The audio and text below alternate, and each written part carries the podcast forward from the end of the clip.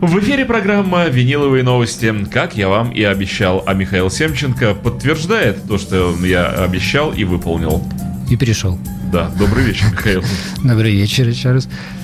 А, ну так что, наконец-то первый летний день в Петербурге. Ну, в общем, да, на самом деле хороший день. Э, я не буду его портить своими шутками про новости, которые я сейчас слушал. А вы, Михаил, далеки от народа? Про Вот бомбу в мотоцикле 12 века, припаркованном у скоростной мечети. Ах, да, мечеть, мечеть. Ну, грустные на самом деле новости. В мире неспокойно. Да, но на самом деле, мне кажется, в мире никогда, в общем, не было спокойно.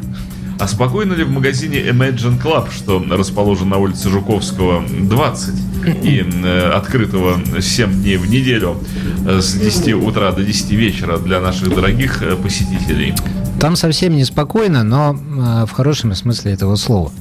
Потому что продажи идут, э, э, привозы идут. Э, наша сила в плавках, как было написано на плакате э, шахтеров. Да-да-да. Да.